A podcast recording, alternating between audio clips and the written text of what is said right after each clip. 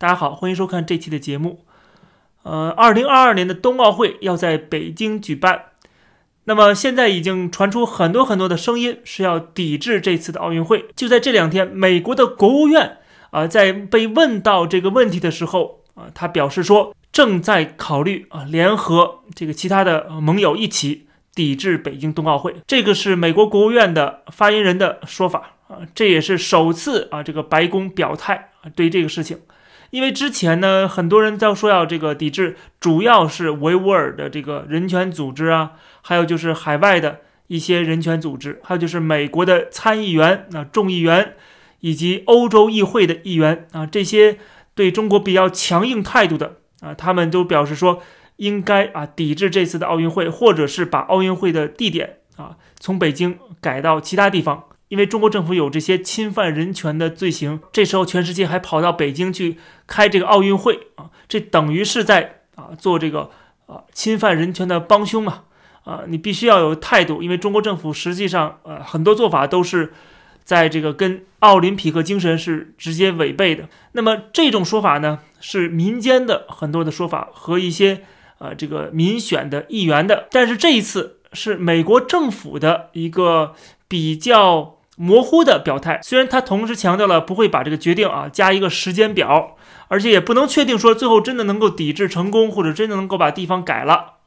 但是至少这个美国白宫是正在考虑啊这样的做法。他的原话是说：“It is certainly something that we wish to discuss，并且表示美国政府正在考虑如何的跟这些其他的盟友一起有一个 coordinated approach 啊，就是一个联合的行动。”啊，就是如果单方面美国这个国家去抵制奥运会，或者是跟中国有一个制裁啊，这个力度不够，要整个欧美世界啊，整个自由世界全部联合起来一同抵制的话，那么这个压力会更大，对中国的政府的压力更大，因为他们的目的是让中国停止侵犯人权，因为谁都知道，你所谓的抵制啊，是不能够让这个政府垮台或者怎么样的啊，它的抵制最大的作用是什么？就是给中国人和中国政府啊一种心理压力。就是告诉你，全世界对你的行为是严重不满的。如果你再这么下去的话，我们的这个制裁会加剧，就会把这个中国啊，在全世界可以说是算是孤立。所以说，所谓的抵制奥运会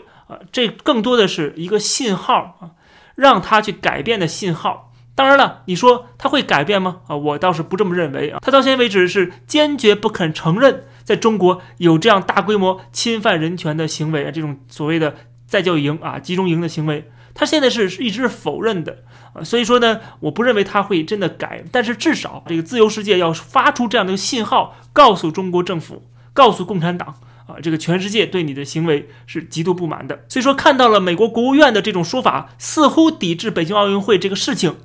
可能会有眉目，因为到明年的奥运会开始。还是有一段时间的，还是有大半年的时间的。这大半年指不定又出什么事儿啊？什么事儿呢？那 就是中国政府跟这个西方国家的这个关系现在是一落千丈啊，国际形象也是不停的暴跌。然后美国跟这些盟友，什么加拿大、澳大利亚啊、日本啊，还有这个欧盟啊，这些国家都在对中国进行谴责也好，制裁也好。而当中国又死不悔改的时候，甚至变本加厉的时候。当然，这个背后是有他的一个执政逻辑的，他必须这么做，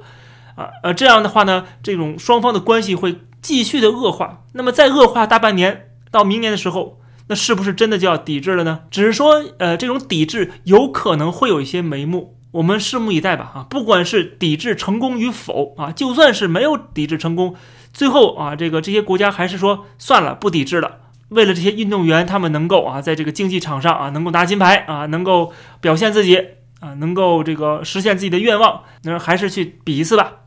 就算是啊，有这一次的奥运会啊，这个成功举办了，我想这一次奥运会是中国最后一次举办这样的国际规模的大型的这个体育赛事啊。我认为啊，这是中国最后一次的机会了，未来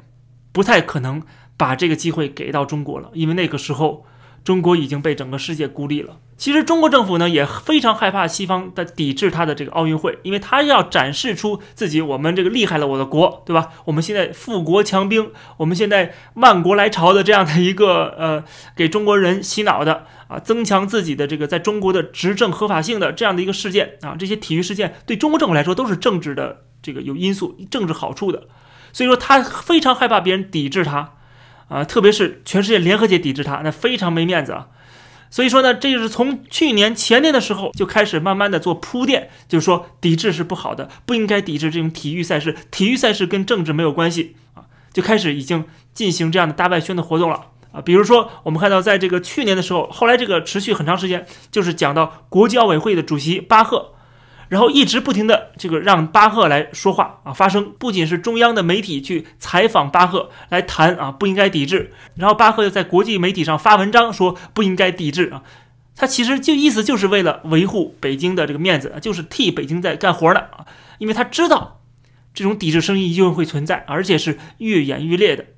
而且呢，这个我看到这个新华网还有一篇文章是指巴赫啊在回顾过去啊，这个曾经。奥运会被抵制的这个历史，就是一九八零年的莫斯科奥运会，当时被全世界主流国家抵制啊，最后闹的这个奥运会，就虽然是办下去了，但是是非常没面子的啊，非是惨败收场吧，可以说是，而且是呃很多的这个投入啊都是白费了。主要原因就是在前一年苏联侵略了阿富汗，当时的中国政府都是抵制的啊，都抵制这个奥运会的。然后这个新华网后来人民网也转载啊这一篇文章，就说时隔四十年之后。巴赫呢反思啊，当时的这个抵制活动，他的意思是说不应该抵制奥运会啊，哪怕是这个国家在侵略其他的国家，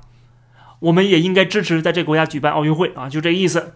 实际上，他就是为了给这个后面的北京的冬奥会来铺路的，就是他表面上谈的是莫斯科奥运会不要被抵制，实际上呢。他是怕北京冬奥会被抵制。同样，我们看到这些官媒也都纷纷发这样的文章啊，像这个澎湃网的一篇文章说：“抵制奥运会？问号，自私、狭隘且毫无意义啊！”这也是反对抵制的。为什么呢？因为他自己要举办奥运会，他当然是反对抵制了，对吧？奥委会主席反对抵制，那毫无疑问的事情，他筹划的这个。呃，奥运会对吧？他组织奥运会，他当然不愿意抵被抵制了。让谁赶上这种抵制，谁都不爽，对不对？所以说他们啊反对抵制，那是很正常的，他就应该反对。我举办奥运会，然后我还抵制奥运会，这不神经病吗？所以说呢，中国的官方媒体有这样的文章也不稀奇。但是问题是，他自己打自己脸，说抵制奥运会的行为是自私、狭隘、毫无意义的。那请问，中国就曾经没有抵制过奥运会吗？我刚刚讲过，一九八零年中国就抵制了那次莫斯科奥运会。再往前推，中国抵制了好几次奥运会，其中包括1956年墨尔本的奥运会。中国政府抵制，就是因为当时还是联合国成员的这个中华民国啊，国民党政府，他们要竖这个啊国民党的青天白日旗啊，然后呢，这个中国政府就抵制啊，全员退出。然后下一次的1964年日本东京奥运会，中国政府是宣布抵制这次奥运会的。当时三个国家抵制奥运会，一个是朝鲜啊，中国的这个小老弟，对吧？肯定跟中国在站在一起的，还有一个就是印尼，甚至这个印尼被这个国际奥委会直接开除了会籍。啊，所以说当时是三个国家，中国、朝鲜、印尼抵制这次奥运会，所以大家看到中国政府实际上至少抵制了三次的奥运会，然后这时候你告诉我抵制奥运会行为是自私的、狭隘的，啊，是自欺欺人的，是毫无意义的，那你不是在打自己脸吗？总之呢，啊，我们看这次的抵制奥运会的这种事情啊。我倒是不是太在乎啊，抵制不抵制？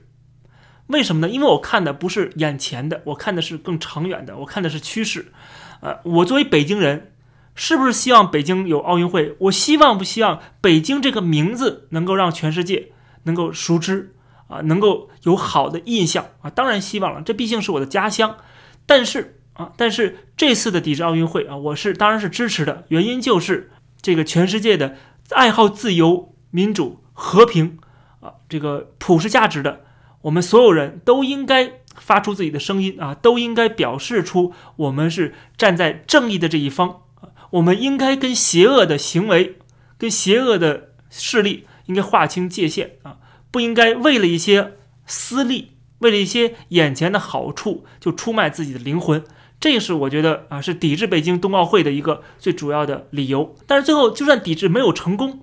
北京还是召开了这个冬奥会啊，全世界也还是去了啊，也没有关系啊，我倒是啊不是会觉得呃垂头丧气啊，或者是说哎呀这个全世界怎么这点的正义感都没有，对吧？或者说你们为了这个利益啊，居然还是放弃了你们的这个坚定的保护人权的。并且放弃了为这个受压迫的人民发声，我倒是对他们相对来说还是比较宽容一点的。因为说实话呢，这个全世界这些国家，他们要联合起来做一个什么事情，其实是很困难的。每个国家、每个政府啊，他们有自己的考量，他们要考虑到自己的这个政府啊，他们这些官员的选民的他们的想法，他们的这些啊商业利益，我觉得这是可以理解的啊。因为呃，让他们能够联合起来做一些事情。甚至是会伤害自己利益的事情啊，只为了他们信仰的那个价值观啊，这个是需要时间的啊，需要其他的这个天时地利人和的配合的。如果这个冬奥会不是在二零二二年举办，如果是二零二四年、二零二六年，我可以保证这次冬奥会一定办不成。啊，一定会全世界都抵制这次的奥运会，就是因为这次的冬奥会是明年举办啊，在北京这段时间啊，有这个大半年的时间，说长不长，说短不短啊，啊这个说不短吧，它有大半年啊，没准能发生什么严重的事情。我刚才讲过了，如果然后说长吧，它也不是很长，它也不是两三年、三五年啊，它就是半年多时间，也可能这段时间没有发生什么严重的事情。啊，或者说中国跟西方关系的这种恶化程度还没有那么快，那这样的话呢，这个奥运会就可以办得起来啊。所以说呢，呃，我觉得大的趋势当然是啊，全世界会对中国有这样的一个制裁、围堵、脱钩啊、孤立啊，这个是大方向，这毫无疑问的事情。中国一定会跟这个整个西方世界、欧美世界啊，就是先进国家，是这个在意识形态、在价值观上面都是格格不入，在经贸上面啊也是。冲突多多啊，这样的话，最后必然是一个分裂的一个形式，只不过是时间长短而已啊，只不过是早还是晚而已，一切都是时间问题。我对我的判断是非常自信的，我们就是拭目以待就好了。当然，我这里边最后再提一点，就是现在的这个美国的参议员在骂今天美国的民主党的政府啊，是双标或者说是这个虚伪的。为什么呢？因为最近这个拜登出来啊，他说他支持。这个美国的这个棒职职业棒球这个联盟从乔治亚州迁出啊，就不在乔治亚州的这个亚特兰大举办了。为什么？因为他们是反对这个乔治亚州修改选举法。有人就把这个做对比，就是说你没有反对在北京办这个奥运会，你反对在乔治亚州办这个棒球比赛，然后理由还是你是支持人权啊，支持民主，所以才抵制这个在乔治亚州办这个比赛的。那你如果真的是这样的话，你怎么不抵制北京奥运会呢？对不对？这这也是被别人诟病的、被别人批评的地方啊。所以说，我觉得拜登呢，他可能也想到了，说你这个这个做法太明显是一个很虚伪的做法啊。有本事你就抵制一下北京奥运会啊，至少还能够给自己啊挽回一点面子啊。我想他可能也会想到这一点。另外就是美国政府如果能够看到未来的整个的中美的这种新冷战的格局啊。他也应该也知道，他如果能站出来抵制北京的冬奥会啊，他至少在历史上的这个名声啊不会那么臭，至少还会好一点啊。因为未来的人们去重新翻过头来就看这段历史的话，就会去 judge 啊，就会去看谁是张伯伦，谁是绥靖，谁养肥了中国，谁在给中国输血，谁最后导致了最后不可避免的大灾难。这期的节目就讲到这儿，感谢大家收看，欢迎点击订阅这个频道，我们下期节目再见。